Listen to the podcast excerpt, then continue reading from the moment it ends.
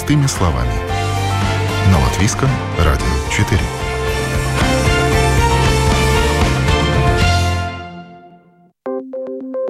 Вы слушаете программу «Простыми словами» в студии Юлия Петрик. Доброе утро. 75% жителей многоквартирных домов Латвии проживают в домах, построенных до 90-го года, в советский период. Участие такого серийного жилья по, нормативам, по нормативам заканчивается срок годности. Нужна ли обязательная экспертиза каждого дома и что это даст? Об этом поговорим в ближайшие полчаса с экспертами. Представлю сегодняшних моих гостей в студии Латвийского радио 4 председатель правления компании Бонава Марек Клявинч. Доброе утро. Доброе утро.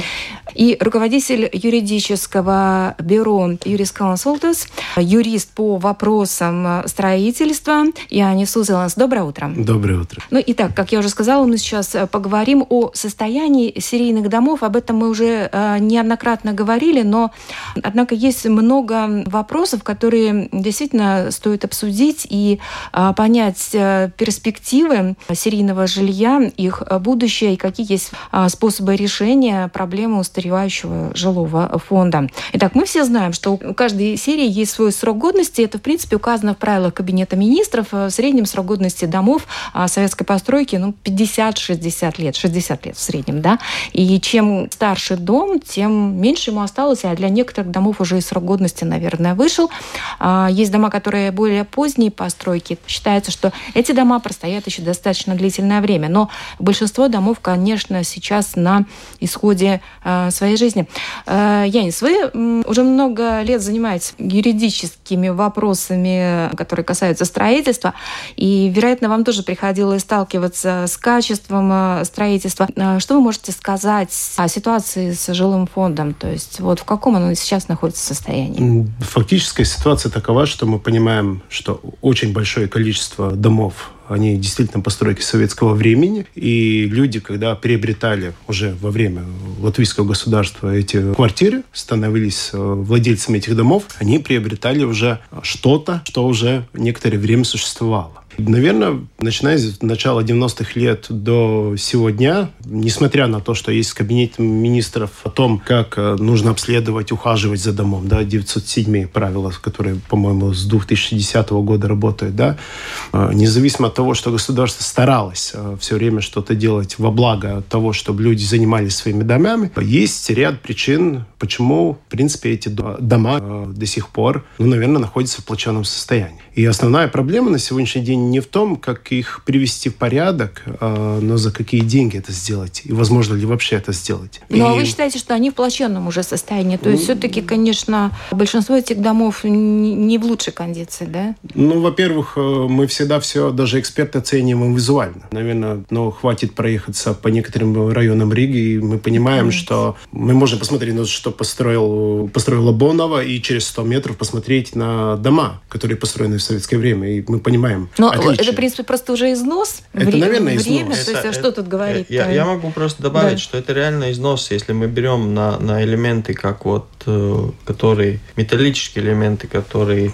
находятся в влиянии климата, да, да влиянии влаги и всего, как перила, как, как балконные элементы, мы реально видим, что там износ такой, что там устойкости уже нету. Они уже в критическом состоянии, наружный.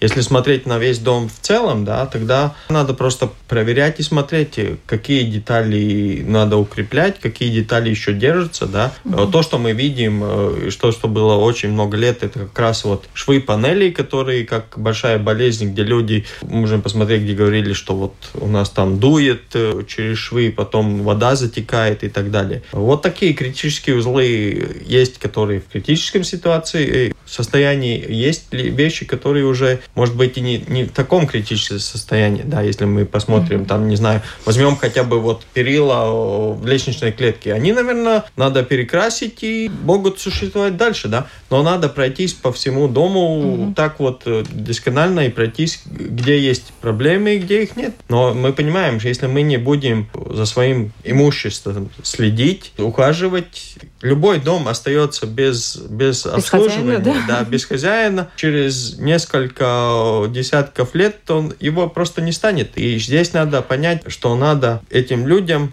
вместе быть хозяинами. Есть люди, которые еще живут в этой парадигме, что кто-то другой, вот самоуправление, как было в советское время, было это жилой комплекс обслуживания, да, который занимался. Мы, мы думаем, что кто-то придет, и... но самое важное понять, что, что надо делать вещи, и надо ну, улучшать ситуацию. Э, да, но сейчас вот просто не занимались этим долго, то есть вопросом понятно, что чем а, старше жилье, тем больше в него э, нужно вкладывать средств, да, чтобы его не сносить, а привести в нормальное состояние.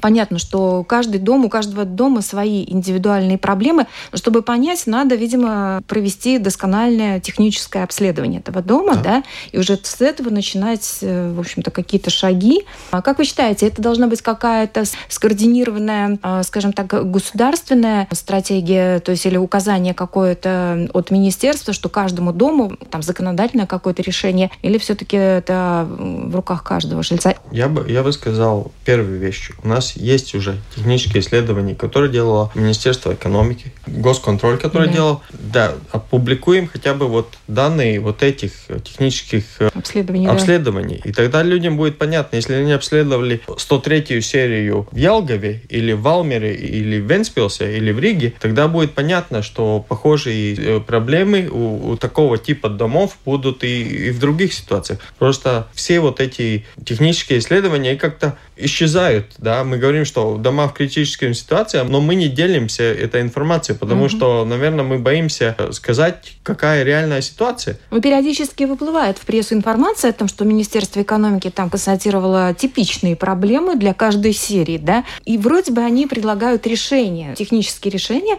например, укрепление конструкции крыши для литовской серии, для 467, дефекты для 602 тоже ну, там определенные решения, но а, эта информацию, да, ее надо искать, если как бы, жильцы заинтересованы что-то сделать только так, если... Видите, то, что Мария говорила, это все правильно, но я считаю, что надо исходить э, из причин, почему мы в такой ситуации. И давайте будем эту причину искать в людях. Во-первых, э, ну, наверное, не каждый э, человек, который живет в многоквартирном доме, наверное, он не строитель, не инженер, не архитектор. То есть mm-hmm. его понимание довольно насчет того, что хорошо, что плохо, с точки зрения технического, с домом происходит, это, наверное, очень такое расплывчатое Или понимание. Узкое, да.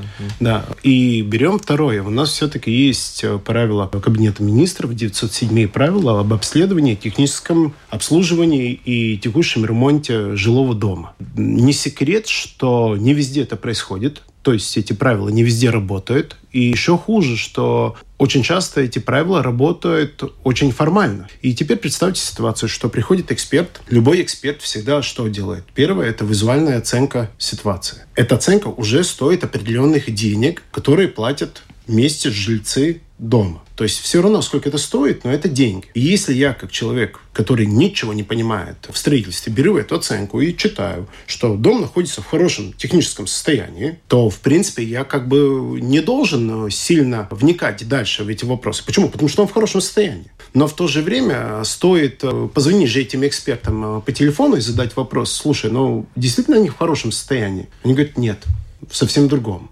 И вот тут опять надо согласиться с Мариком, что есть какая-то абсолютно глупая причина, почему мы не хотим просто осознать, что эта проблема уже не одного дома, угу. а национального уровня проблема. Ее решить можно очень простым образом. Давайте возьмем с 1 июня сего года э, или правила Кабинета министров. За два года провести тщательное обследование всех всех домов, потому что каждый дом отделен, всех домов. И через два года у нас будет реальная картина, куда мы вообще идем. И через два года, кстати, мы сможем себе ответить, смогут ли эти люди, которые там живут, заплатить за то, что мы будем называть ремонтом. И я думаю, что ответ будет нет. Мы говорим о множестве людей, которые живут э, в ситуации, и они даже не сознают, насколько эта ситуация опасна или безопасна. Это раз. И, по-моему, никто в нашем государстве так до конца не осознает. А ситуация может быть опасной, ну, на ваш ну, взгляд? Ну, посмотрите на Валдемара улицу. Но это же частный случай. 75% жильцов Риги живут дома, построенные в советское время. Мы реально люди, которые живут, э, ну, построенных уже в независимой Латвии, там только 15% где-то, да. Так что это вопрос, если мы возьмем пропорции, сколько Рига всей Латвии, да, ситуация будет такая, что это критическая масса для всей Латвии. Но это вопрос, которым мы не должны закрывать глаза, мы должны открыто смотреть э, проблемное лицо и думать, как мы можем решать. Мы понимаем, что мы не можем сейчас вот за 2-3 года все дома реновировать. Первое надо сделать, опубликовать обследования, которые уже сделаны, чтобы могли видеть, например, и, и тогда могут эксперты посмотреть, да, например, вот этот эксперт посмотрел в этот, такую серию там, тот эксперт посмотрел там, он нашел что-то, да, я должен идти смотреть вот похожую серию, я уже знаю, где мне смотреть, какие да. критические вещи, да. Да, на что обращать внимание. Или я, если mm-hmm. я что-то замечу другое. Вот это первое дело.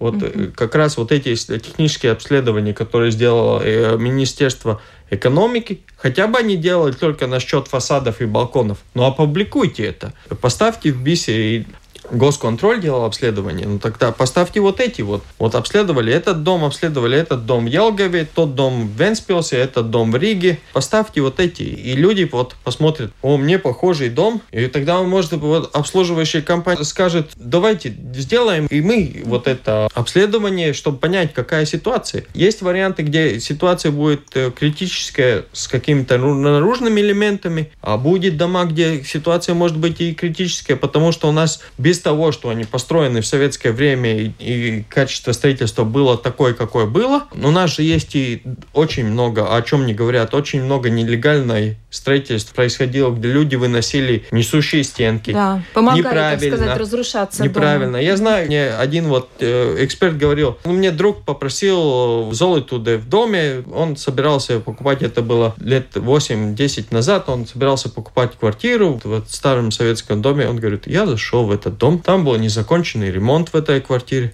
но я зашел в эту квартиру, я сразу хотел от нее выходить и уходить подальше, потому что там вот как раз был снесены несущие стенки и сделано неправильно, да. Как раз вот сейчас вот э, эту проблему осознали и об этой проблеме говорили и были, не знаю, лет пять назад было и журналисты как раз звонили этим, которые выпиливали проемы и так далее, и тогда задавали, что они понимают, что они делают. И люди это знали, что нельзя так делать, пока нету... уже поздно. Нет, но, но, но хотя бы не, дел... не продолжают это делать. Сейчас если вы кому-то скажете, которые собираются, да. Э, режут бетон, скажете, ну, приезжайте мне, вырежьте мне кусок э, бетонной стенки, он сразу спрашивает, а где техническое решение да, конструктора? Да. Можно это делать или нельзя? Раньше, лет 10 назад, никто не спрашивал, а сколько стоит, и вперед. Ну, есть такие вещи. Я понимаю, что довольно сложно делать, если мы берем большой жилой дом, довольно сложно делать техническое обследование. Ты можешь снаружи обследовать, ты можешь э,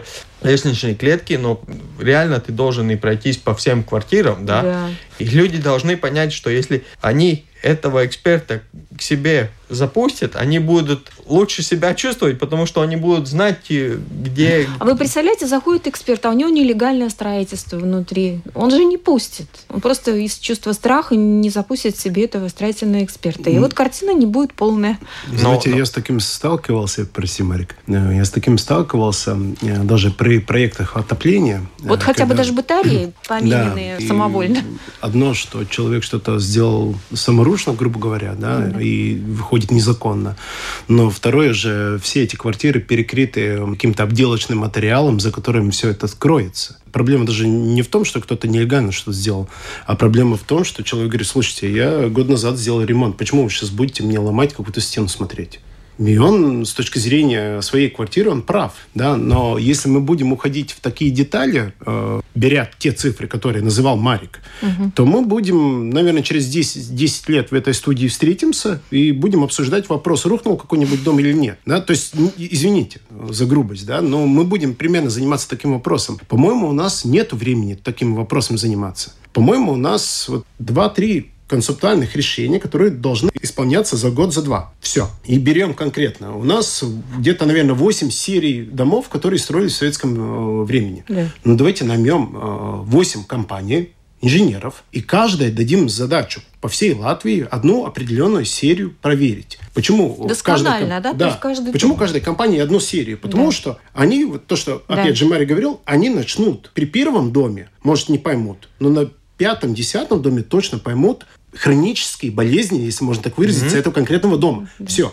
Наняли 8 компаний, дали 2 года. Теперь вопрос, кто за это платит. Я считаю, жильцы. что должны жильцы, но... По закону жильцы. А, да, естественно, по закону. Но давайте немножко уходя в сторону, у нас же есть управляющие, которые должны по закону, тем же правилам, 97 правилам, давать реальную оценку дома, а не какую-то визуальную, ну, хорошая или средняя. Но давайте мне какую-то оценку. Почему ты сказал средняя, не хорошая, да? И естественно, что все начнут бояться, господи, господи, я не то сказал, меня сейчас осудят. Это второе предложение, что никого не надо осуждать, никого, может быть, даже не надо наказывать, просто надо сделать экспертизу всех домов. Все это выложить в систему БИС. Пусть она там лежит. И через два года, ну, наверное, еще несколько месяцев мы сможем прийти и у нас будет 8 разговоров по 8 серий домов. И у каждого эксперта в заключении мы спросим, вот по вашей серии, которую вы проверяли, сколько домов вы считаете надо сносить, сколько домов мы можем отреставрировать, и целесообразно ли это? Может, все-таки лучше снести? А сколько домов действительно мы можем просто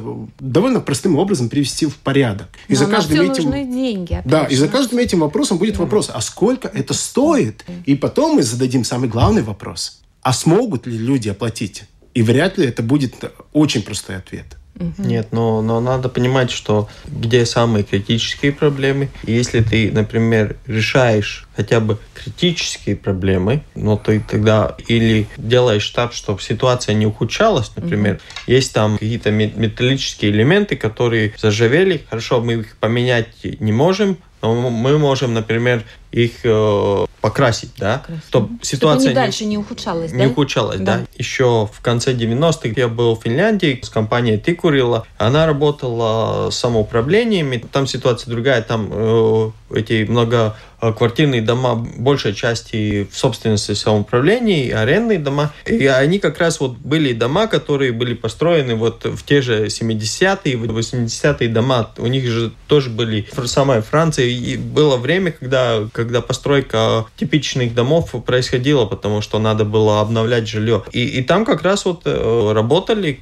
насчет, как вот эти конструктивные проблемы решать. Была компания, которая производит материалы, и она давала решение. Вот, например, если арматура сохранила свою Работоспособность? Э, прочность, угу. сохранила свою прочность, тогда мы на этой балконной плите ее защищаем и ставим материал, который защищает от, угу. от влаги, от, от всего влияния климата, да. Ну вот, кстати, это вот как раз в контексте всей этой идеи утепления домов, ну, понятное дело, конечно, экономия тепла, это все очень важно, учитывая такие цены на энергоресурсы, вся весь этот зеленый курс, к которому мы идем, э, нас, несомненно, будут к этому двигать, утеплять эти дома, но я понимаю, что это не решение вот этой всей проблемы. То есть утепление ничего не дает, по большому счету. Оно только дает уменьшение потребления тепла. То есть речь идет о том, что надо делать другой ремонт. Другой ну, ремонт. Но самый, э, самый, конструкционный, да? Самый лучший вариант, если мы хотим утеплять дом, не сразу брать, вот берем, бежим, да. утепляем, а вот смотрим, что там надо, вот как раз вот эти наружные элементы, которые там швы, соединение элементов, вот эти проверить, сделать всю работу, которую возможно сделать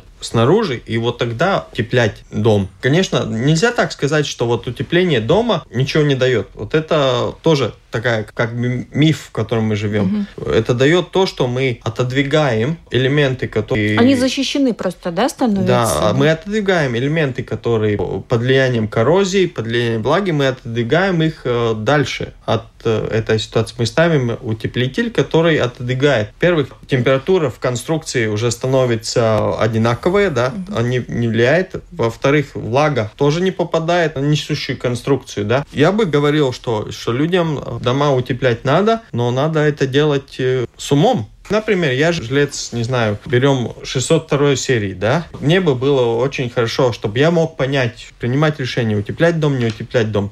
Мы берем техническое обследование 602 серии, которое сделано даже не на этом доме, а в другом доме. Но мы можем открыть его, посмотреть и понять, где проблемы, какие узлы критические, и тогда я могу понять, а, перед тем, как утеплять, например, мы должны проверить швы, добавим к этой работе Потому что если мы сейчас вот истратим, не знаю, 100 тысяч, чтобы утеплить фасад, да, а потом поймем, что мы не открыли швы, не, не сделали защиту, например, металлических элементов, да, которые mm-hmm. там в швах, если мы потом должны этот фасад весь скрывать да. и делать второй раз, ну это бешеные деньги. Ну, а если мы это делаем при этом ремонте, мы, может быть, добавим 20-30 тысяч, да, угу. и просто надо с умом подходить к этим. Лучше делать утепление дома, когда ты знаешь техническое состояние дома. Да. Я даже думаю, что это нецелесообразно, что мы будем вкладывать в утепление дома, и мы не знаем, какая техническая ситуация.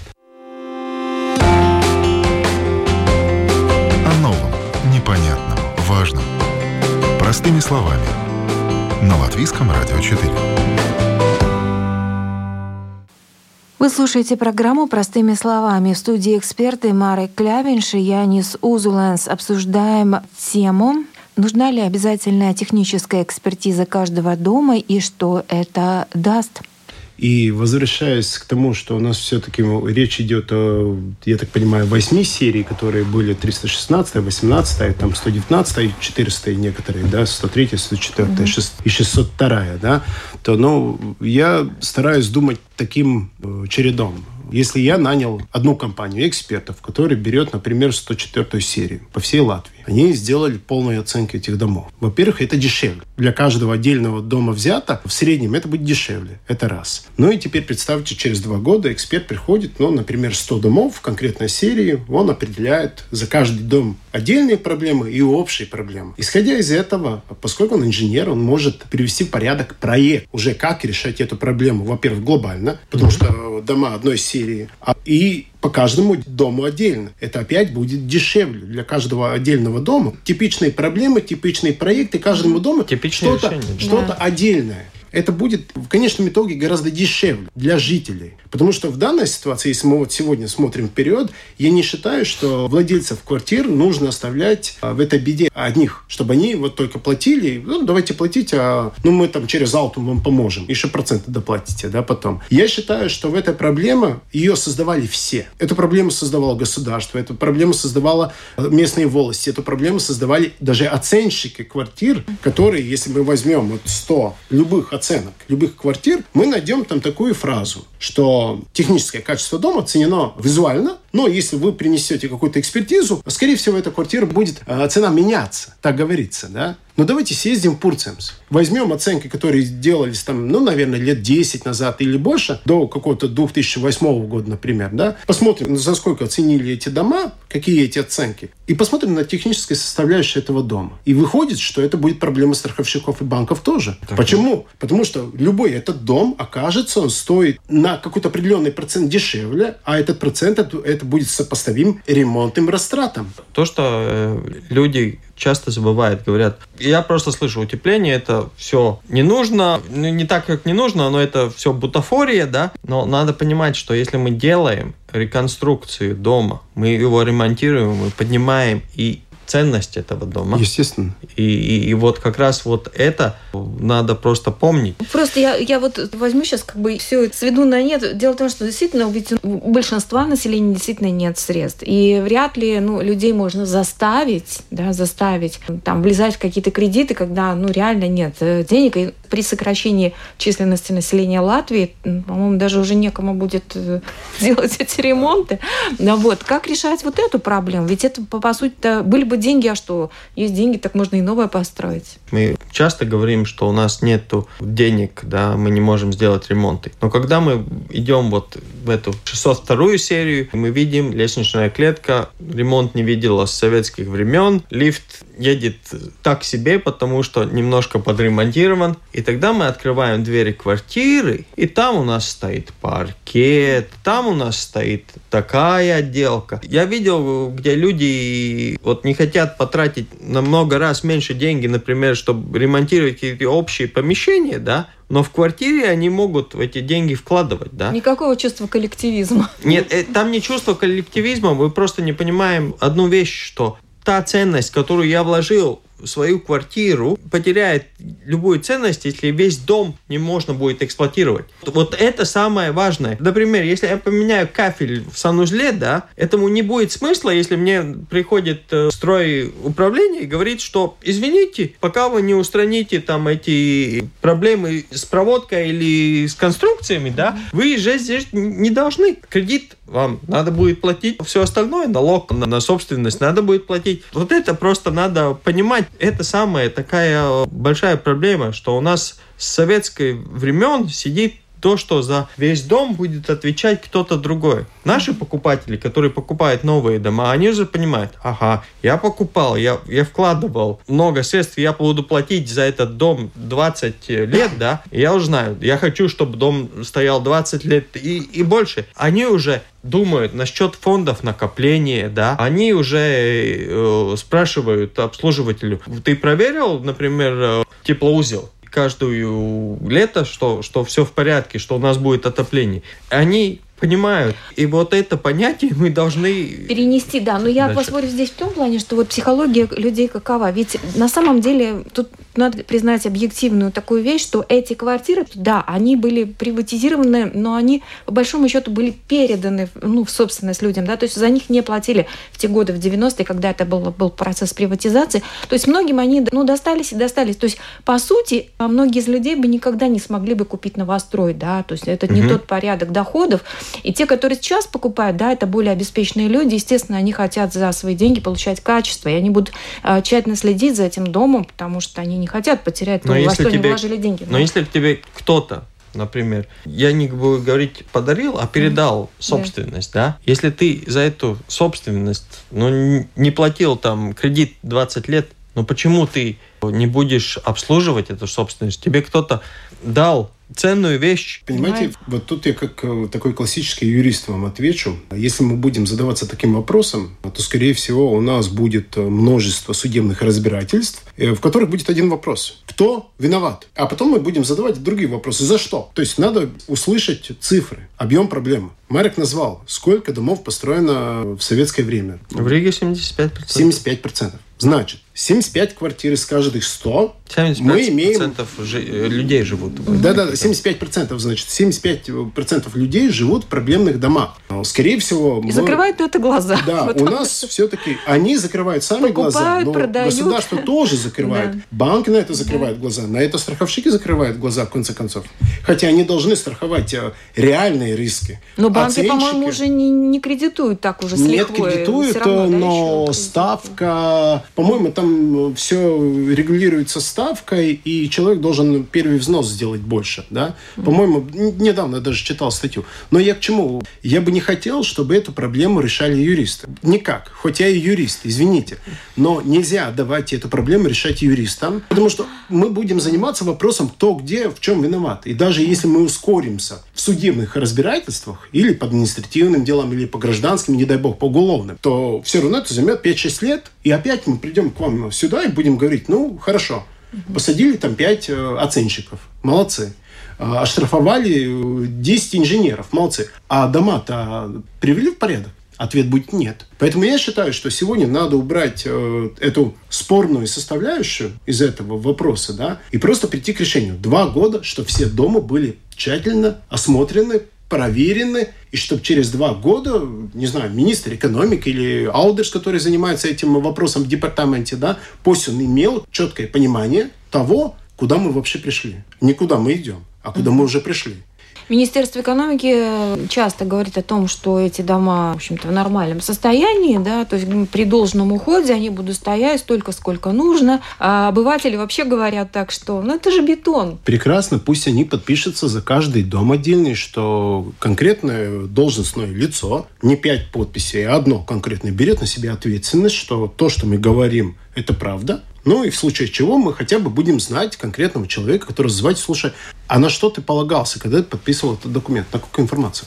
Я не считаю, что это правильно. Потому что у нас до сих пор нету данных. Даже то, что Мария говорит, вот проверялись там какие-то определенные вещи, есть какие-то экспертизы, давайте э, опубликовать. Хорошо. Но я вам задам простой вопрос. Ну, у, у людей же зубы болят, правильно? Ну, представьте себе, ну, Мы все понимаем, если зуб болит, значит, что-то там не в порядке. Не в порядке. Но это не значит, что зубной врач каждую проблему может решить а, одним рентгеном, который сделал там 100 дней назад Васе. Ну, нельзя же так делать. Мы же должны mm-hmm. понять причину каждого дома. Mm-hmm. То есть изучить каждый дом и откровенно потом присесть и договариваться. И информацию эту публиковать в этой системе, да, да строительной, да, БИС. Да. Может быть, за эти два года надо запретить продавать квартиры в этих домах, пока нету этой технической оценки. Но это нам нереально, честно сказать. Ну почему нет? Ну почему нет? То есть это как вот такой, знаете, кнут, что пока ты не сделаешь эту оценку, ты не можешь продавать? Да, да. Это... Хорошо, пришли данные, допустим, экспертиза, дом там один в удовлетворительном состоянии его можно покупаете, там, пожалуйста, все.